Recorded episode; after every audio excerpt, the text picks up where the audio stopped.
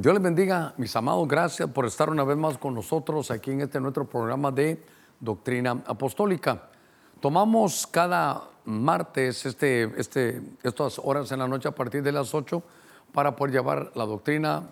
Hemos estado fuera, usted perdone unos, unos, unas cuantas semanas, pero siempre hay alguien que viene a enseñar. Muy bien, quisiéramos hablar un poquitito este martes, ya pasadita las 8 de la noche Quisiera poner aquí ya mi relojito que siempre me auxilia para poder trabajar algo que me ha llamado la atención, eh, que es cruzando el Jordán.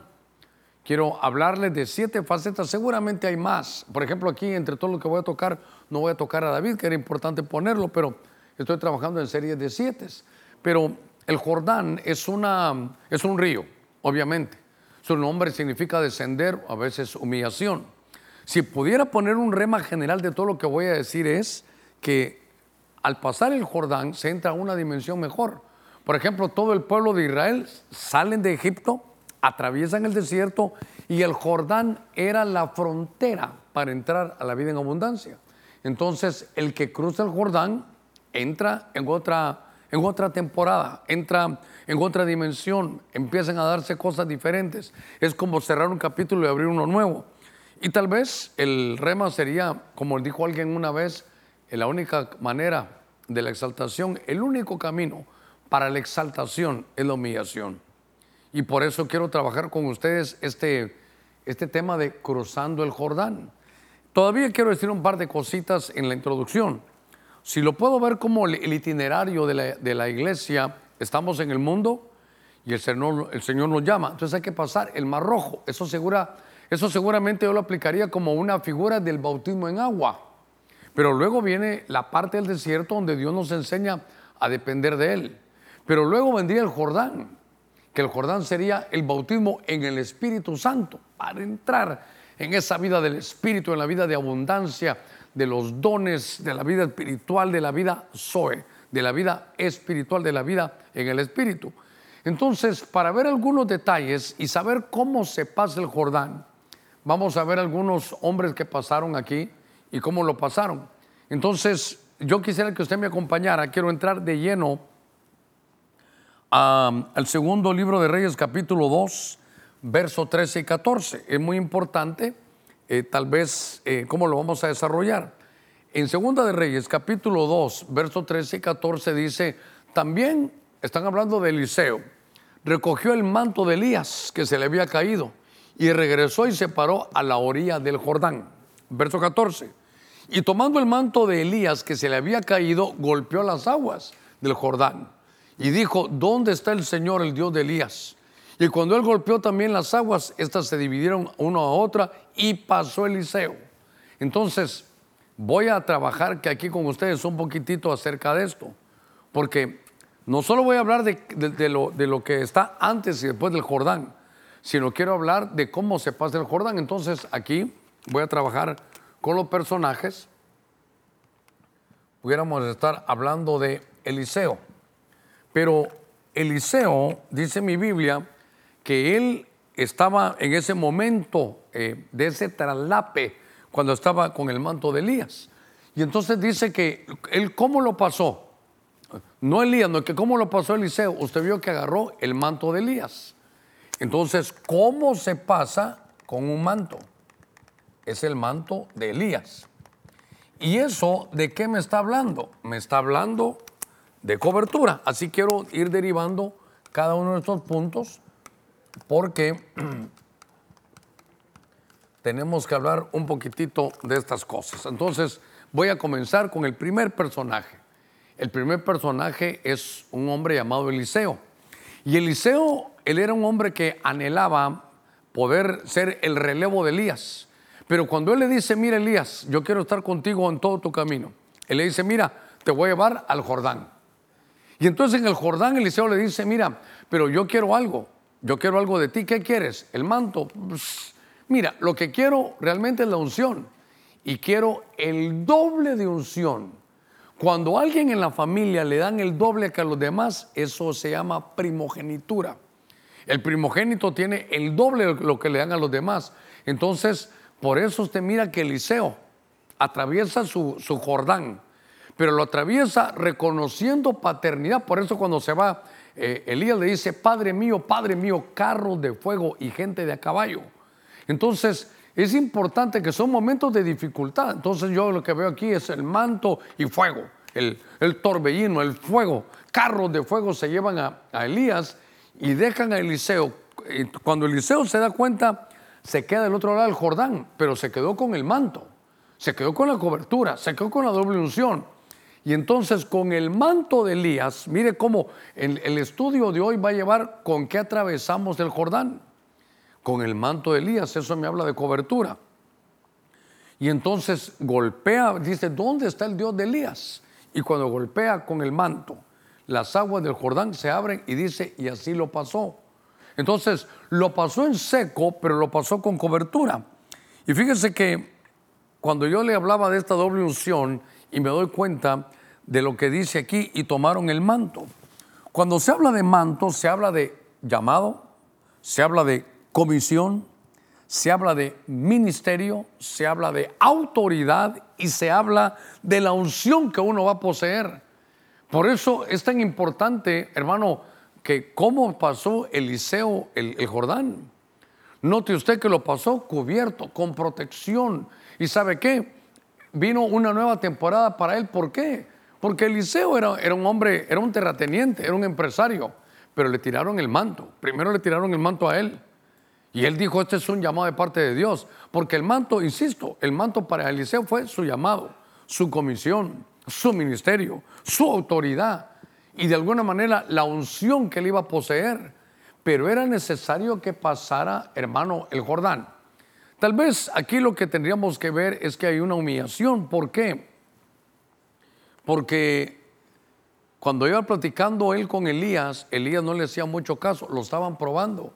Elías decía, voy de Gilgal a Betel, voy solo, no, yo voy contigo. Usted sabe, la insistencia, cómo uno tiene que perseverar en este llamado, cómo uno si quiere esa unción de primogénito, porque uno dice, sí, soy parte de la primogenitura, sí, pero hay que pelearla. Necesitamos esa osadía que tenía Eliseo. Aguantó el mal carácter, hermano de, Elías. Elías decía, quédate, no vayas conmigo, ya voy a llegar al Jordán.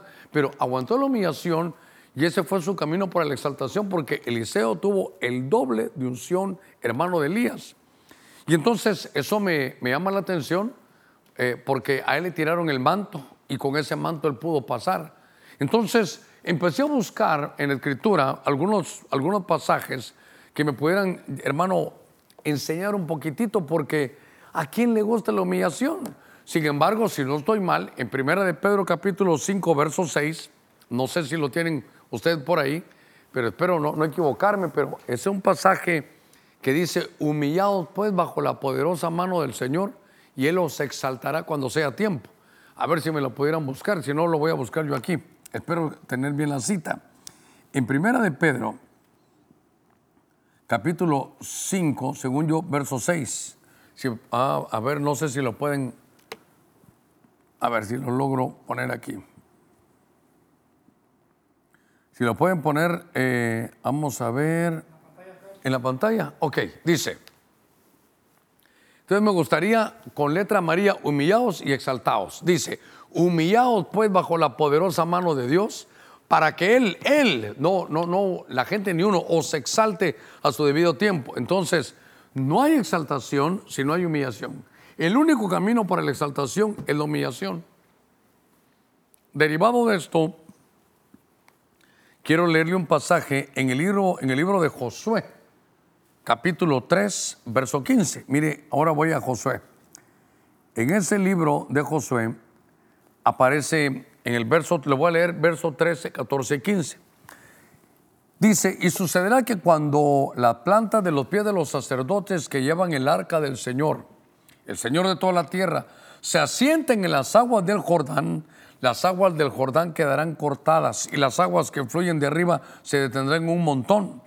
Y aconteció que cuando el pueblo salió de sus tiendas para pasar el Jordán con los sacerdotes llevando el arca del pacto delante del pueblo, y cuando los que llevaban el arca entraron en el Jordán y los pies de los sacerdotes que llevaban el arca se mojaron a la orilla del agua, porque el Jordán se desborda por todos sus riberas en aquellos días que eran los días de la cosecha. Entonces, ahora vamos a ver a Josué. Y esto es aquí donde realmente nacía todo este estudio. Porque cuando el Jordán entra, entra y cobra fuerza, es cuando el pueblo de Dios sale de Egipto, están en el desierto. Pero note usted que ahora está Josué y él es el que tiene que cruzar el Jordán. Cuando Moisés muere, el Señor, uno abre el libro de Josué y dice, ¿sabes qué, Josué? Mi siervo Moisés ha muerto. Ahora tú, tú, Josué, vas a cambiar, porque ahora ya no es liberación, ahora es conquista. Toma este pueblo, atraviesa el Jordán y mételo en la vida en abundancia. Entonces, ahora yo tengo aquí que está Josué. Pero ¿cómo pasa Josué?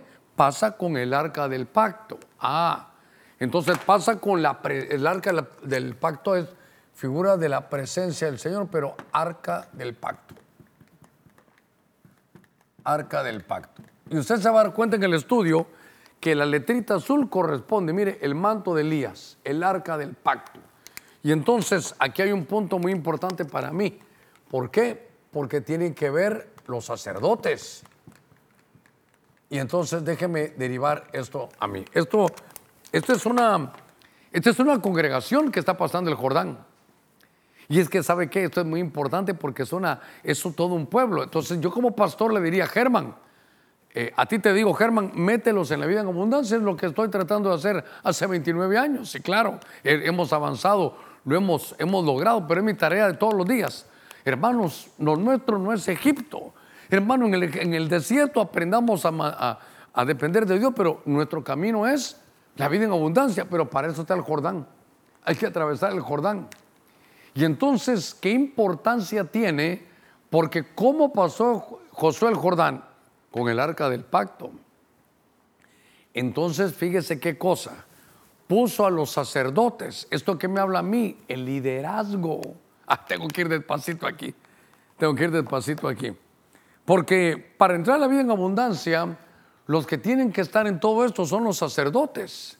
A ver, pónganme aquí los pies de los sacerdotes y arca con amarillo.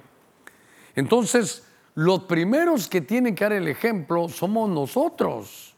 Josué va y le dice, bueno, sacerdotes, agarremos el arca del pacto que vaya con nosotros la presencia de Dios y vamos a atravesarnos este Jordán.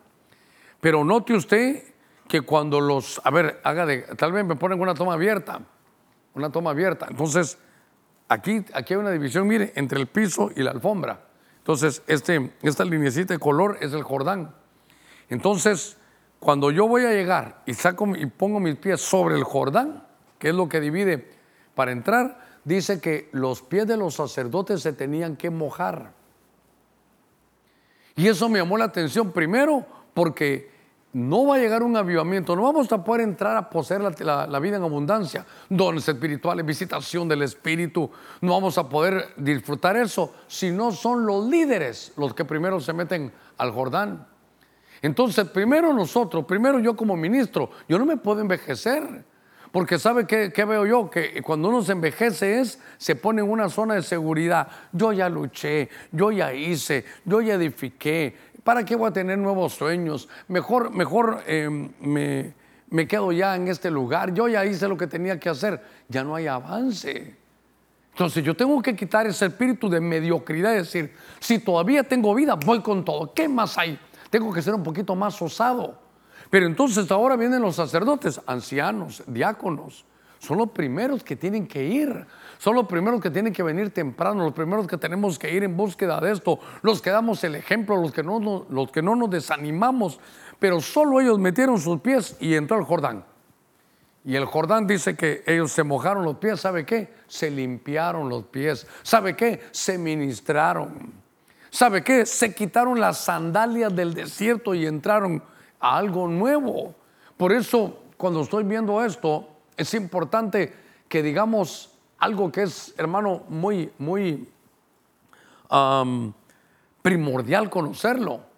Yo quiero que se den cuenta todos, hermanos, mire, comenzando con uno de pastor, que cuando yo veo, los, los, los saca Moisés y Moisés tuvo sus momentos de dificultad, de incredulidad, de desesperación y dice Dios, solo mira, pero ya no entres.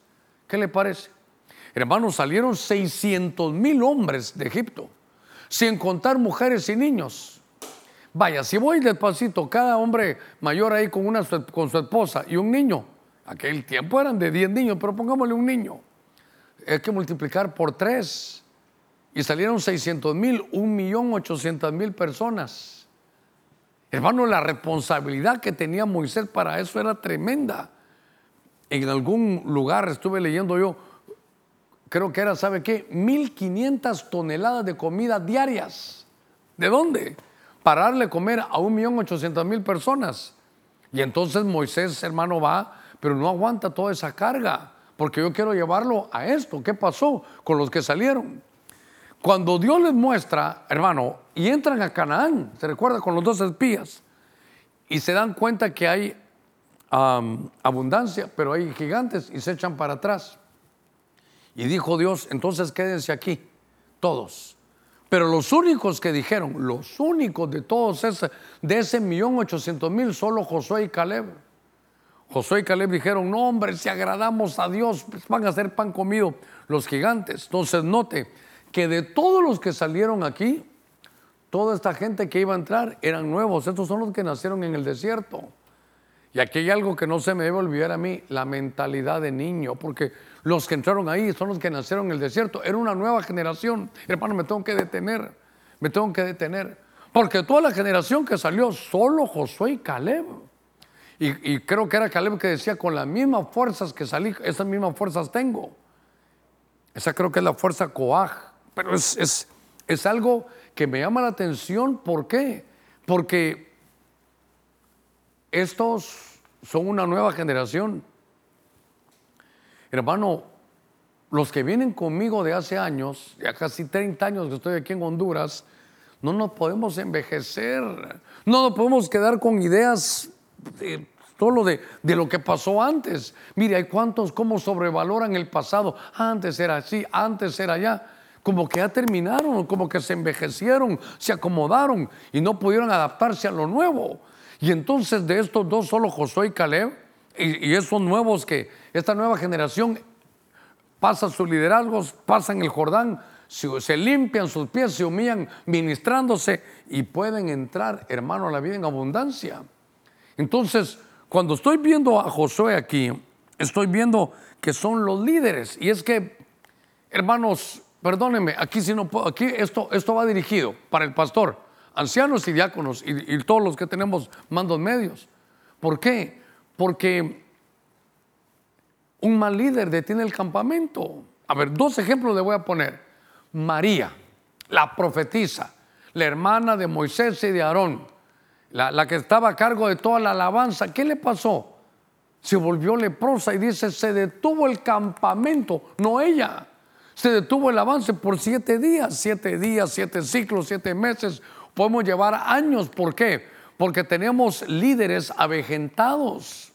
Perdóneme. Pero por eso le dije, aquí me voy a poner yo primero. Yo no me puedo envejecer. Espiritualmente hablando, hermano, uno se va pagando si uno se queda sin planes, sin nuevos sueños. Tenemos que ser osados. Y entonces esto me da a mí la idea de que tenemos que saber que fue una nueva generación, porque solo Josué y Caleb lo, lo pudieron ver. Entonces, María detiene el campamento. A ver, otro que echó a perder todo, líder. Porque a veces somos Judá, Judá primero, somos los de alabanza. Sí, pero Judá no solo es alabanza, Judá va primero a la batalla. Decíamos hoy a mediodía en el programa, algunos creen que porque son de alabanza no pueden ir a cuidar unos carros o porque no pueden estar eh, haciendo otro servicio en la iglesia. Por favor, se les subió la cabeza.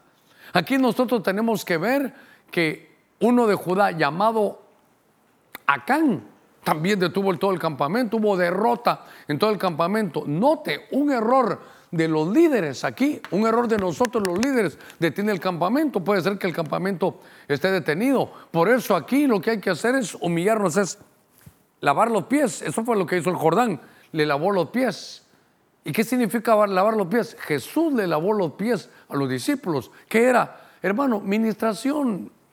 A ver, limpieza interior, sacar lo que tenemos, dejar eso y poder entrar. Entonces, note usted que cuando entra, cuando se muere lo viejo y entra lo nuevo, Entonces la nueva generación fue la que entró. Pero los que ya venimos de antes, hermanos, no nos envejezcamos. No nos quedemos como algunos. Los tiempos de antes eran mejores. La Biblia dice, no digas que el tiempo de antes era mejor. Porque el Señor dice que la senda del justo es como la luz de la aurora que va en aumento, en aumento, en aumento, hasta que el día es perfecto. Entonces, punto número dos, ahí está Josué. Ahora, en el punto número tres, voy a hablar aquí y aquí se ve un pastor, unas ovejitas y un callado. Mira, ahí está el río Jordán, qué bien dibujadito. Le agradezco a Edras. Entonces, aquí voy a hablar de Jacob. Aquí voy a hablar de Jacob.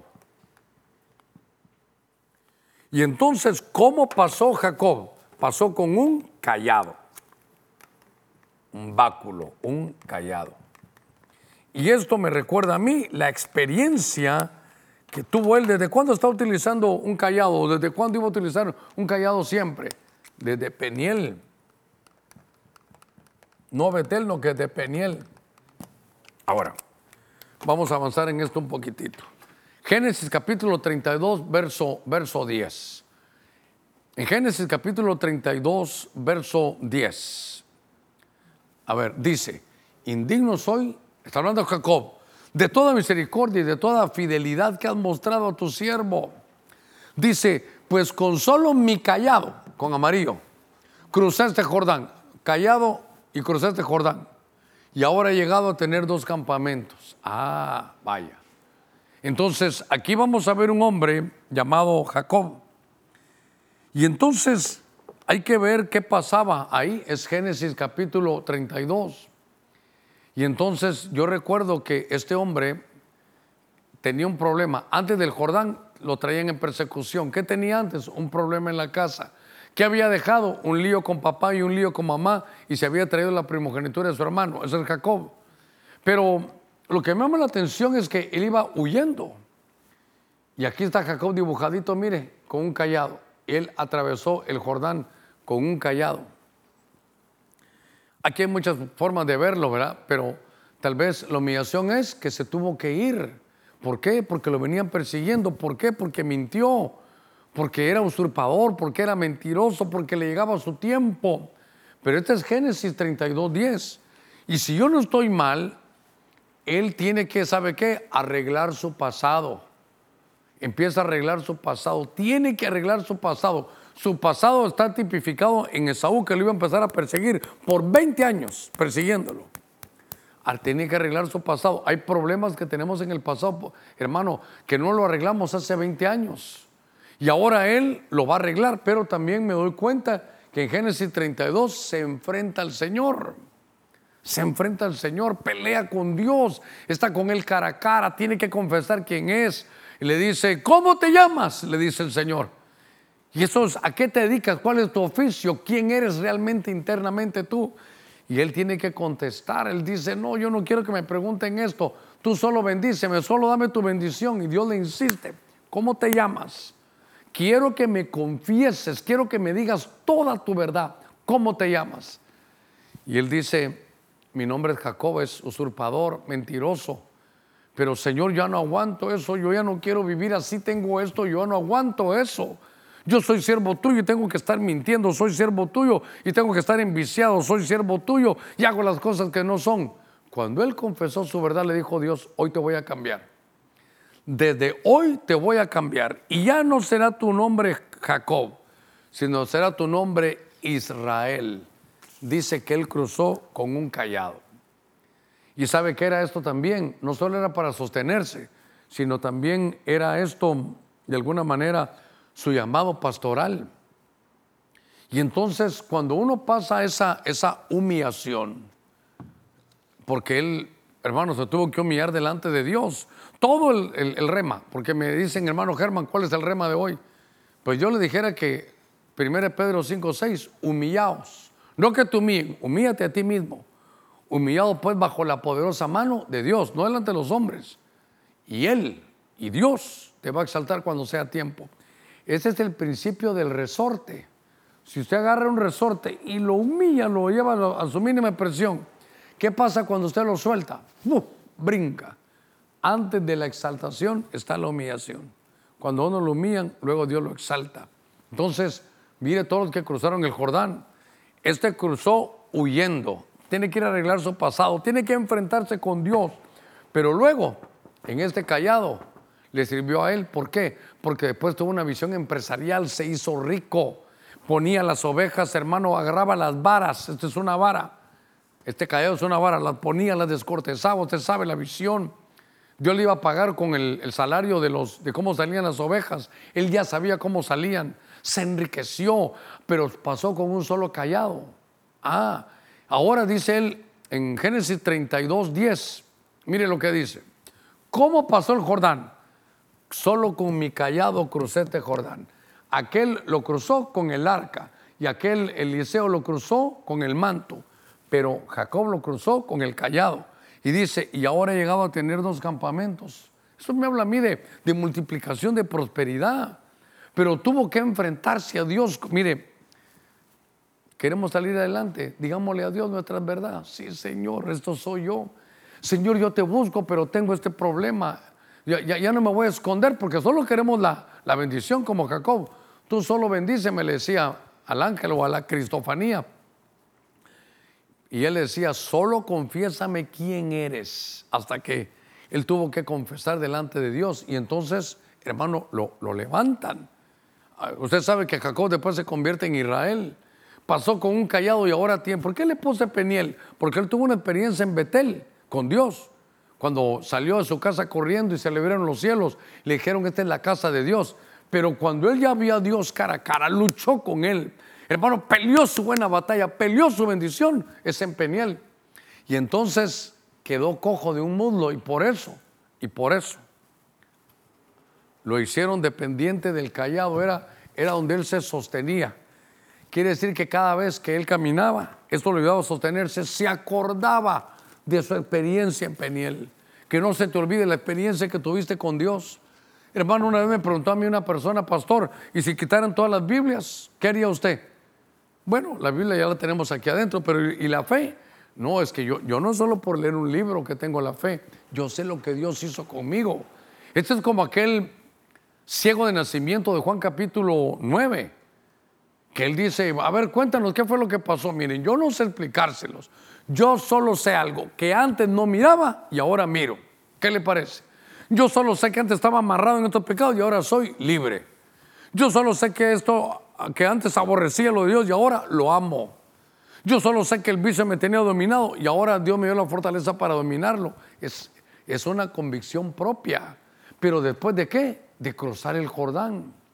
Y entonces, en, estas, en esta orden de, de ideas que estamos viendo, qué importante, hermano, dice el texto que no se le iba a olvidar para mí hoy es 1 Pedro 5, 6. No que lo humillen, no, humíllate tú. Humillémonos pues bajo la poderosa mano de Dios y Él nos va a exaltar. ¿Sabe qué es? Crucemos pues el Jordán y Él nos va a dar la exaltación. Porque el Jordán muchas veces se habla como de humillación. Aquí lo que tratamos de poner son como que hubieran tres personas así vistas desde arriba. Esto es un equipo. Y para eso quiero leerle el libro de, de, de jueces capítulo 8, verso 4. Jueces capítulo 8, verso 4. Entonces me voy a, dedicar de hablarle de Gedeón. Aquel hombre que estaba como acomplejado. Pero Gedeón, aquí le puse tres porque realmente, a ver si no lo he hecho a perder, pero aquí sabe qué es, los 300 de Gedeón, es un equipo. Aquí, ¿cómo pasó Gedeón? Con un equipo de 300. Entonces, déjeme trabajar un poquitito aquí, en Josué capítulo 8, verso 4. Gedeón y los 300 hombres que iban con él llegaron al Jordán y lo cruzaron. Entonces pónganme aquí, 300 hombres y cruzaron, cansados, mas continuando la persecución. Entonces, ahora vemos, hermano, a ver qué le puedo poner aquí. Esta es una visión. Aquí pasaron con visión. Usted sabe cómo vamos a trabajar esto, a ver cómo lo vamos a desarrollar. Aquí tengo otro ejemplo y es Gedeón. Gedeón es el hombre que Dios elige. Y note que no lo elige porque él sea muy bueno. Realmente estaba hasta complejado. Cuando Dios lo llama y le dice, Señor, ¿por qué me llamas a mí? Si yo soy de, los, de la tribu de los de Manasés, de los olvidados. Entre los olvidados, el más olvidado de todos soy yo, soy el menor de todos. Se había complejado. Y el Señor le dice, ¿sabes qué? Ven con esa tu fuerza. Me gusta que no, que no te escondes, me gusta porque Gedeón le dijo, Señor, ¿cómo voy yo a quitar esto si hay que pelear contra los de Madián? Que son miles, miles comparados con nosotros, que son un ejército numeroso. Pero lo que yo no entiendo, Señor, es que me hablan de que tú abriste el mar rojo y ahora aquí no pasa nada. De que tu brazo poderoso iba y yo no lo veo. Me hablan de que tú siendo, yo dije, dijera en el Nuevo Testamento, de que tú siendo rico te hiciste pobre para enriquecernos y yo estoy empobrecido. No sé qué pasa, pero te abro mi corazón, esta es mi verdad. Y Dios dijo, me gusta tu transparencia. ¿Sabes qué? Me gusta tu transparencia. Entonces vas a ir a pelear contra los enemigos. Pero ¿cómo vas a pasar el Jordán? Mire aquí con el manto de Elías, aquí con el arca, aquí con el callado, pero aquí con los 300. Pero estos 300, hermano, no eran cualquier, cualquier, cualquier tipo de gente. Él tenía un ejército de 32 mil, pero aquellos eran miles de miles. Pero Dios le dice, te voy a hacer filtros, hermano, filtros, para que no digas que es por tu gran ejército que vas a ganar. Y entonces le dice, miren, varios filtros. Primero, los que tienen miedo no vayan, hermano, y se fueron como 10 mil personas. Se fueron un montón de personas. Luego, los que vayan a las aguas y pueden meter su mano y beber. Y al total que de los 32 mil le quedan 300. Pero note usted que son gente que va bajo una, bajo una visión. Por eso Perdóneme, por eso no le puse aquí un grupo de 300. No, le puse equipo. Grupo es una cantidad de personas que van donde ellos quieren, pero equipo es que nos complementamos. Equipo es que va con una sola visión. Entonces, equipo es que saben, hermanos, hacia dónde van. Y entonces me llamó la atención porque ¿cómo como ministerio podemos pasar esto? integrados, hermanos. Aquí no es lo que yo, lo que yo opino, lo que yo quiero. Te tienes que integrar a la iglesia donde vas. ¿Hacia dónde va la visión? Vamos hacia allá, hacia allá. Este domingo, ¿qué vamos a hacer? Ayunar, todos ayunar. Este eh, evento que viene, Soy de Cristo dentro de un mes, vamos todos a apoyar. Eso es el ministerio. Porque estos son soldados. Y mire, unidos todos aquí, unidos. Unidos. Aquí hay tres, pero que son como 300. Y con estos 300 vencen a los madianitas. Usted sabe la historia. Van, tocan el sofá, llevan una tinaja con la luz adentro, rompen esa tinaja, rompen el cántaro, sale la luz y los derrotan. Porque son un equipo, un equipo. Yo le preguntaría algo, ¿estás ya en un equipo en tu iglesia? No, fíjese hermano Germán que yo a la iglesia donde voy solo llego, estoy, no me comprometo porque la gente es muy fallona. Hermano, está mal. Eso no está bien. Usted tiene que ir a la iglesia donde usted vaya, intégrese. Por eso me estaba gozando yo viendo aquí los, los anuncios.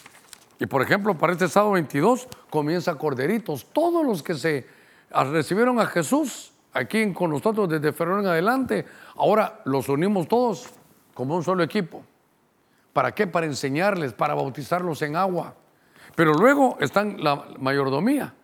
Entonces, estos ya son equipos que estamos aprendiendo a servir, pero ¿sabe cómo? Aquí también pusiera yo visión y pudiera poner integración, fíjese. Porque te tienes que integrar a la iglesia donde estás. Integración. ¿Por qué? Porque somos un cuerpo. Somos un cuerpo. Y entonces son muchos miembros, pero un cuerpo. La pierna no puede ir donde quiera, el brazo no puede ir donde quiera. Donde va la cabeza, ahí va todo el cuerpo caminando. Y entonces eso fue el éxito de Gedeón. Pero note que, los tuvieron, hermano, con varios filtros. El primer filtro fue el miedo. El que está miedoso dice que ya no vaya con ellos. Los que sepan agarrar el agua, la revelación con la mano ministerial y la lleven, con eso pueden ir. Entonces ya se dio cuenta que no es la gran cantidad de personas, sino los que estemos integrados, lo que es el éxito del ministerio. Entonces en los ministerios es importante que, hermano, claro, Gedeón tuvo que confesar su verdad. Y hermano, a Dios le gusta la verdad en lo íntimo. Por ejemplo, Señor, fíjate que yo fumo y a ti no te gusta que fume pero yo sé que eres poderoso, yo creo que me puedes quitar eso. Señor, yo estoy aquí, pero no puedo dejar la droga, ¿me puedes ayudar? Señor, yo estoy aquí, pero tengo problemas con la pornografía. Señor, yo estoy aquí, pero estoy lleno de soberbia. Señor, yo estoy aquí, tengo mi esposa y mis hijos, pero ando viendo otras mujeres. Señor, ese soy yo, puedes hacer algo por mí, porque tu palabra dice que eres poderoso, pero yo me veo débil, puedes hacer algo por mí. Eso es humillarse delante de Dios. Usted se da cuenta, Jacob y Gedeón tuvieron que sacar sus verdades, pero delante de Dios. Y entonces eso, claro, con ese equipo de 300, hermano, derrotan a los madianitas que son como un espíritu que te roba tus cosechas, un espíritu que te empobrece y te trae miseria. Eso, eso lo tenemos que romper. Entonces, ¿cómo pudiéramos ser exaltados en la parte, en, en nuestra economía? Humillándonos delante de Dios y reconociendo. Porque hermano, ¿cómo vamos a hacer para dejar de ser pobres? Solo orando, no, hay que ir a trabajar. Dios bendice la obra en nuestras manos. Tenemos que ver qué es lo que dice la palabra. Pero entonces yo quiero llevarlo a usted. ¿Cómo cruzaron el Jordán? Gedeón cruzó el Jordán, se tuvo que humillar porque tenía 32 mil y fue con 300. Luego, 300, pero todo bajo la visión.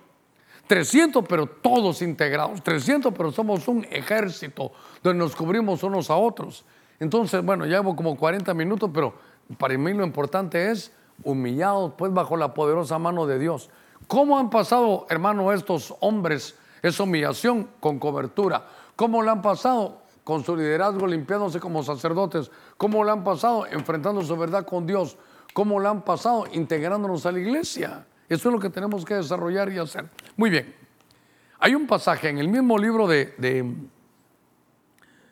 jueces en el capítulo 12, versos 5 y verso 6. Jueces capítulo 11. Estos son gente que eran de Efraín. Y se apoderaron los galaditas de los vados del Jordán, mire, del Jordán, al lado opuesto de Efraín. Y aconteció que cuando alguno de los fugitivos de Efraín decía, dejadme cruzar, los hombres de Galad le decían, ¿eres efrateo? Si él respondía no, vamos al verso, verso 6, entonces le decían, di pues la palabra Shibolet. Pero él decía Shibolet porque no podía pronunciarla correctamente. Entonces le echaban mano y lo mataban junto a los vados del Jordán. Y cayeron en aquella ocasión 42 mil de los de Efraín. Ah, entonces aquí vamos a hablar de los de Efraín, de los efrateos. Vamos a dejar Efraín. Y entonces había una manera de pasar el Jordán. Fíjese qué cosa. La humillación. Y entonces cuando iban a enfrentarse a pasar el Jordán le decían, ¿tú eres efrateo? Sí. A ver, di Shibolet. Y la gente decía Shibolet. Entonces, ¿cómo había que pasarlo? Diciendo la palabra Shibolet. Entonces, mire, con boca profética. Aquí voy a poner la letra H. ¿Por qué? A ver, voy a hacer énfasis en la letra H, la voy a poner en otro color. Porque, a ver, póngame cuidadito en esto, la gente decía Shibolet. Si decía Shibolet, podía pasar. Si decía, por favor, póngame cuidado en esto, si decía sin la H, si decía solo Shibolet, no pasaba y lo mataban. Entonces la H a ver, tengo que borrar aquí porque tenía que ponerlo con azulito. Ahí lo voy a poner, solo por cuestiones de esto. Es que lo tenía que poner con marcador azul, pero mientras tanto se lo quiero explicar. Shibolet y Shibolet, ¿cuál es, ¿cuál es la diferencia? Una letra, la letra H, que en el hebreo es como una letra Ruach, que es la letra del espíritu. Entonces, muy importante, porque entonces tenían que cruzar el Jordán pero lo tienen que cruzar por el Espíritu. Mire qué cosa. ¿Cómo, a quién le va a gustar la humillación? Solo que la Biblia dice, humillado pues bajo la poderosa mano de Dios y Él los va a exaltar cuando sea tiempo. Entonces, si tenían la forma de hablar del Espíritu, lo pasaban. Hermano, las pruebas, a ver cómo lo puedo explicar. tal vez Lucas 4, déjeme ver si lo, si lo localizo aquí, o Mateo 4. Ah, aquí está. Si lo pueden poner, no sé si lo pueden poner ahí o no. No, ¿verdad? No lo van a poder poner. Pero le voy a leer Lucas 4. Jesús, lleno del Espíritu, volvió del Jordán y fue llevado por el Espíritu al desierto. ¿Cómo lo pasó? Por el Espíritu. Ah, qué bonito. Aquí está, mire. Y Jesús, lleno del Espíritu Santo, volvió del Jordán y fue llevado por el Espíritu. ¿A dónde? Al desierto. Por el Espíritu. Entonces, voy, a, tomar aquí de nuevo. ¿Cómo pasaron estos de Efraín? ¿Cómo pasaron? Los verdaderos diciendo Shibolet, pero voy a utilizar otro marcadorcito aquí para hacer este énfasis de la letra H. Eso sí, hoy sí vamos bien. Y entonces aquí pasaban ellos, si decían Shibolet en su forma de hablar, si en su boca había, había palabras del Espíritu, podían pasar, porque esta letra H es la letra, la H es la letra del espíritu, es el ruaj, es el espíritu. Y entonces me llamó la atención porque igual Jesús, para estar en el Jordán, ¿cómo salió? Dice, fue lleno del Espíritu. Hermano, solo por el Espíritu podemos pasar estas pruebas tan tremendas. Solo entender que la Biblia dice no que te humilles delante del hombre, humillado pues bajo la poderosa mano de Dios y Él te va a exaltar a su tiempo. Pero ahí estaban los, los efrateos. Mire, imagínense aquí la línea. Todos ustedes dicen que son de Efraín. Muy bien. Decir Shibolet, Shibolet. A tener la H, pasa adelante. Mira, tienes el Espíritu, entonces pasa la vida del Espíritu. Mire qué lindo. A través del Jordán obtenga el Espíritu y desarrolla esa vida del Espíritu. A ver, dice Bolet, no, Sibolet. Ah, no tiene la H. No tiene la H. Entonces no vas a pasar. Hermano, le voy a decir algo. Qué importante se me viene a la mente aquella mujer llamada Priscila. Estaba con su esposo Aquila o Aquiles y entonces fueron a ir a predicar. Ahí se pusieron, hermano, a ver la prédica de, de Apolos, que era pico de oro. Y entonces viene Priscila y le dice, mira, le dice a su esposo, mira mi amor, hablemos con Apolos porque qué bonito predica, pero me parece que cuando lo oigo predicar le falta la H. Me parece que él no conoce la Biblia del Espíritu. Entonces termina de predicar a Apolos y le dijeron, mira Apolos, ¿cómo conoces la palabra? Solo te quiero consultar, ¿ya fuiste bautizado en el Espíritu Santo? ¿Conoces la vida del Espíritu? No, le dijo. Ah, bueno, eso es lo que te hace falta. Note, hermano, que cuántos nos, hemos olvidado de la importancia de poder decir Shibolet, de poder entender que la, la H, la vida del Espíritu es lo que tenemos que agarrar, porque si no, esta es una vida religiosa, trabajamos en la radio, en la, en la, prensa, en la televisión, en las redes, pero, pero sin espíritu. Y eso eso nos causa, hermano, problema. A ver si no hice yo, si estaban bien con el sonido, porque creo que moví esto. A ver, que ustedes me dicen si está bien. Pero lo quiero llevarlo a esto porque para mí es muy importante. Llevamos 45 minutos. Pero qué importante es que Jesús dijo que pasó el Jordán por el Espíritu. Necesitamos la vida, hermano, del Espíritu. Y entonces así pasaron los de Efraín. Ahora, aquí el hermano Edras me hizo el favor, le pedí un brazo que se mirara leproso. Y esto me va a hablar a mí, ahora que está, acabo de estar tocándolo, pero de otro ángulo, de Naamán. Naamán. Y ahora, lo tremendo en Naamán es que se metió, se metió al Jordán, pero leproso. Se metió leproso. Y otra vez, como, estas cosas son tan, tan tremendas, hombre, porque en el libro de Segunda de Reyes, capítulo 5, verso, verso 10. Segunda de Reyes, capítulo 5, verso 10. Y Eliseo le envió un mensajero a este Namán diciendo, ve y lávate al Jordán siete veces. Ponga aquí Jordán. Y tu carne se restaurará y quedarás limpio. Ahora, voy a leerlo yo aquí en mi Biblia porque me parece que hay algo más que quería decir yo aquí. Pero Naamán se enojó, vamos a ver, y quedarás como, y quedarás limpio. A ver, tengo que buscar dónde sale él.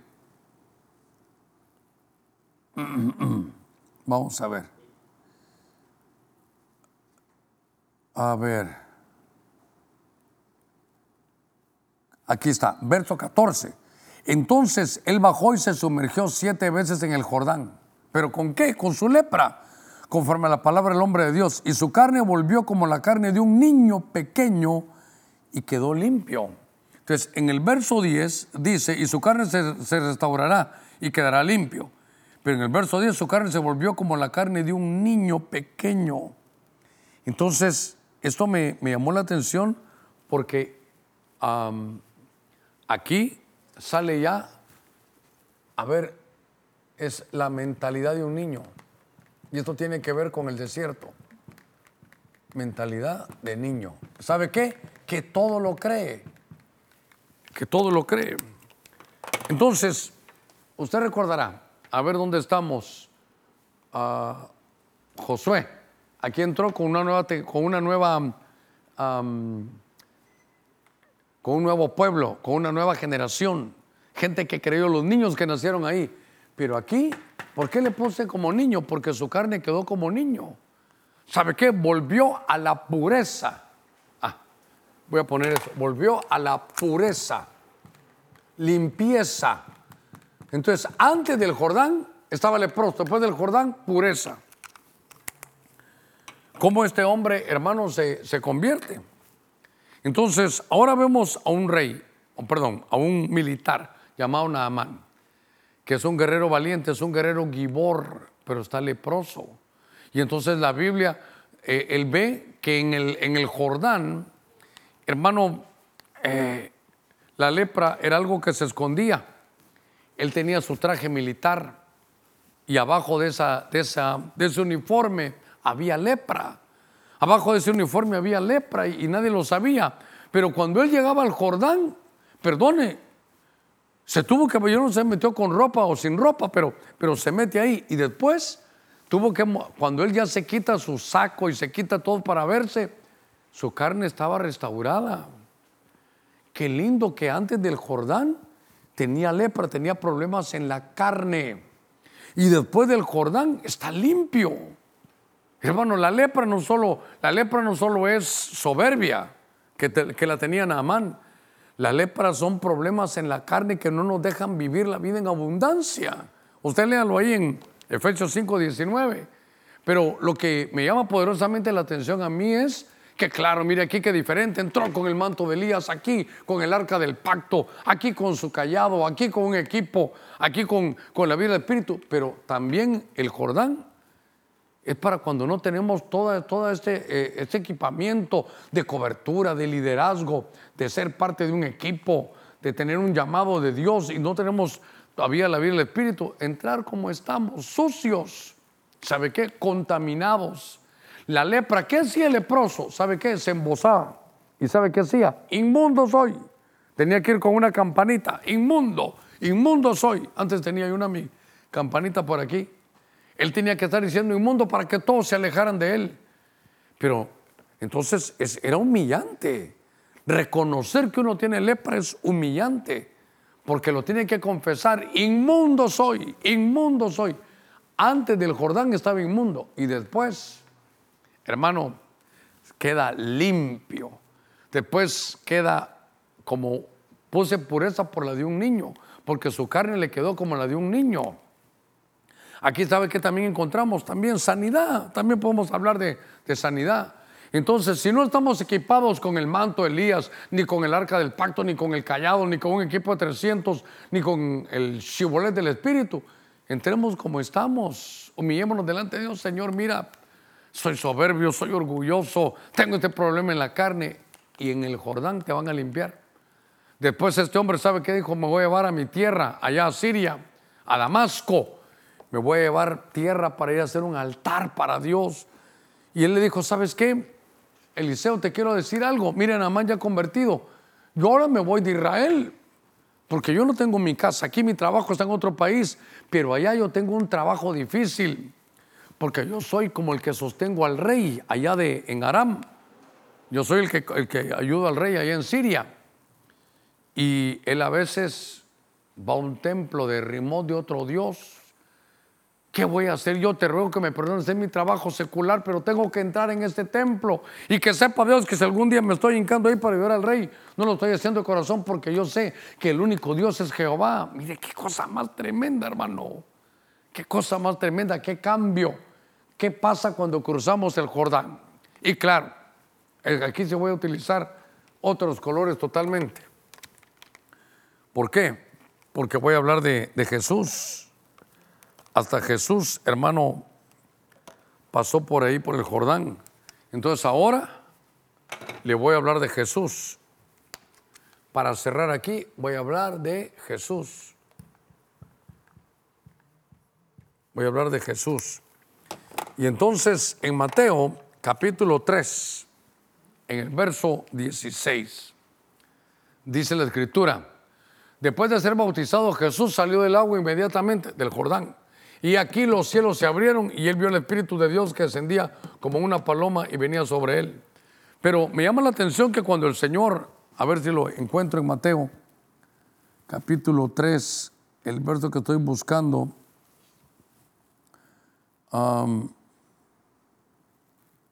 dice en el verso 17, si me lo pueden poner, y aquí se oyó la voz del cielo que decía, este es mi hijo amado en el que me he complacido. Pero la palabra hijo es una palabra que se dice huíos, que de alguna manera se puede interpretar como un hijo maduro. Es un hijo con madurez. ¿Cómo entró aquí? Con madurez. Porque hasta Juan el Bautista le dijo, no, no es necesario. Le dijo, sí, es necesario que yo lo haga. Es necesario que yo lo haga. Entonces, el que, el que va avanzando un poquitito el que entra aquí entra con madurez. Pero ¿cómo salió de ahí? Con cielos abiertos. ¿Cómo salió de ahí? ¿Sabe qué? Aquí comenzó su habilitación ministerial. Aquí comenzó el ministerio del Señor. Habilitación ministerial. Ah, qué interesante. Entonces, antes del Jordán, Jesús no hizo ningún milagro. Ni, ni había desarrollado su ministerio. Entonces, hermano, hay que cruzar el Jordán. Tenemos que cruzar el Jordán, es entrar a una nueva dispensación, a una, a una nueva temporada en Dios. Entonces, me he tardado casi 57 minutos para llevarlo a usted a cómo se tiene que cruzar el Jordán y voy a hacer un resumencito que nos va a servir, un resumencito que nos va a servir para poder desarrollar. Si usted vino tarde al, al, al estudio, Quiero cerrar aquí mi Biblia, luego voy a hacer una palabra de oración, pero sí quisiera de alguna manera poder hacer un resumen. Muy bien, voy por 56 minutos. ¿Qué le quiero hablar? Cruzando el Jordán. ¿Qué implica cruzar el Jordán? Es, Jordán es descender o humillar. El meollo de este estudio es 1 Pedro 5, 6 humillados pues bajo la poderosa mano de Dios y Él, es decir, el Señor, te va a exaltar a su tiempo. No hay exaltación si no hay humillación. Decía una hermana que una vez nos visitó, una hermana gringuita de allá, nos decía, no submission, no promotion. Entonces, vimos algunos, y no están todos aquí, pero Eliseo, ¿cómo pasó el Jordán? Con el manto de Elías bajo cobertura porque el manto, el manto implica el llamado, la comisión, el ministerio, la autoridad y la unción que uno posee.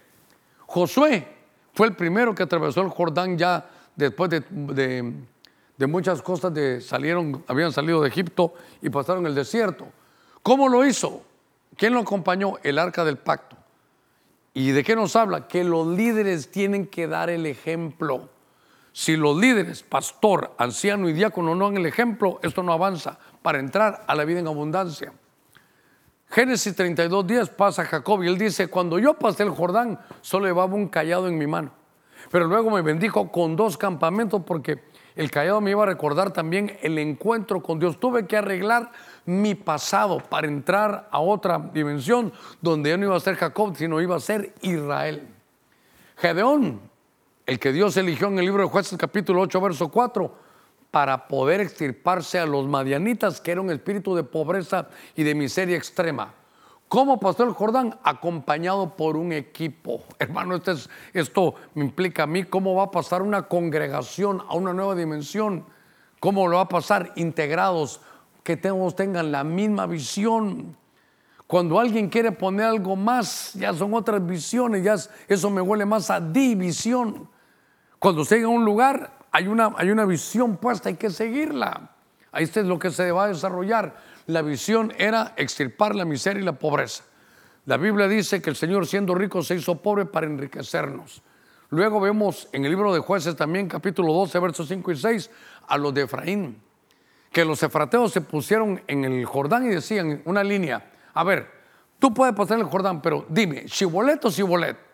Si decían Shibolet con H los dejaban pasar, pero si lo decían sin H y decían Shibolet, ahí los mataban. La única manera de pasar el Jordán es con la H. La H es el, es el es el espíritu. Por eso decíamos que Jesús en Lucas 4.1 pasó el Jordán lleno del espíritu. Pero no solo esto, sino que hay momentos en que Naamán, en 2 Reyes 5:10, pasa leproso.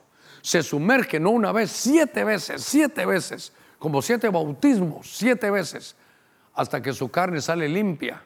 Entró sucio y salió limpio. Entró leproso y salió purificado. Y por último, nuestro Señor. He ahí mi hijo amado. Hijo es la palabra huíos, que es maduro. Se entra con madurez y aquí Después del Jordán comienza su habilitación ministerial. ¿Qué es esto? Tenemos que atravesar el Jordán, humillados pues bajo la poderosa mano de Dios y Él os va a exaltar a su tiempo. Voy a hacer una palabra de oración. Padre, en el nombre de Cristo, he predicado tu buena palabra. Te pido, mi Señor, que tú pongas tu mano sobre cada uno de aquellos que están oyendo esta palabra a la distancia y que todos aquellos que están pasando por una humillación podamos, Señor, tener la fuerza para poder atravesarla. Y tal vez algunos como Jacob, que no conocen a Cristo Jesús, están pasando por un momento de dificultad tremendo, donde está siendo humillado. Recuérdate que la Biblia dice que al ser humillado viene una exaltación. Cuando Jacob, que es alguien que tal vez llamado pero no conoce a Dios todavía, pasa el Jordán, le cambian nombre si tú sientes que en este estudio Dios te habló y quieres entregar tu vida, ya no será tu nombre Jacob, sino será Israel, príncipe de Dios. Enfréntate a la verdad con Dios como lo hizo Jacob y Dios te va a cambiar. Padre, en el nombre de Jesús, haz el milagro, el nuevo nacimiento en todos aquellos que como Jacob abren hoy su corazón delante de ti para que los conviertas en príncipes tuyos. En el nombre de Jesús. Y cualquiera, Señor, que se quiera reconciliar como un Naamán que se ha llenado de lepra, como un Efraín que ha dejado la vida y el espíritu. Te pido, Señor, que hagas tú ese milagro. Aquellos que están pidiendo cobertura, extendemos este manto, Señor, porque para pasar este Jordán hay que tener este manto de cobertura. En el nombre de Jesús, Señor, lo bendecimos. Padre, tú eres un Dios bueno. Gracias, Señor, por esta noche, por tu bendición. En el nombre de Cristo, gracias, amén y amén. Les queremos agradecer a todos también sus apoyos, sus ofrendas, sus aportaciones que nos han enviado. Gracias hermanos a la distancia. Me encontré con, ahora que veníamos de viaje con mi esposa, pasamos a un lugar ahí en Miami comiendo y me encontré una persona que tenía 40 años de estar ya en Miami, de los nuestros aquí en Honduras. Y dice, pastor, yo los veo a ustedes y soy parte de la iglesia, aunque sea aquí de lejos, me llenó mi corazón saber que también este mensaje puede llegar fuera de las fronteras patrias. Un abrazo para todos, que Dios los guarde y que Dios los bendiga. Gozamos el Jordán, porque cuando nos humillamos debajo de la poderosa mano de Dios, Él nos va a exaltar. Pero ¿sabe qué? Cuando sea su tiempo. Que Dios lo guarde y que Dios lo bendiga y hasta la próxima. Bendiciones.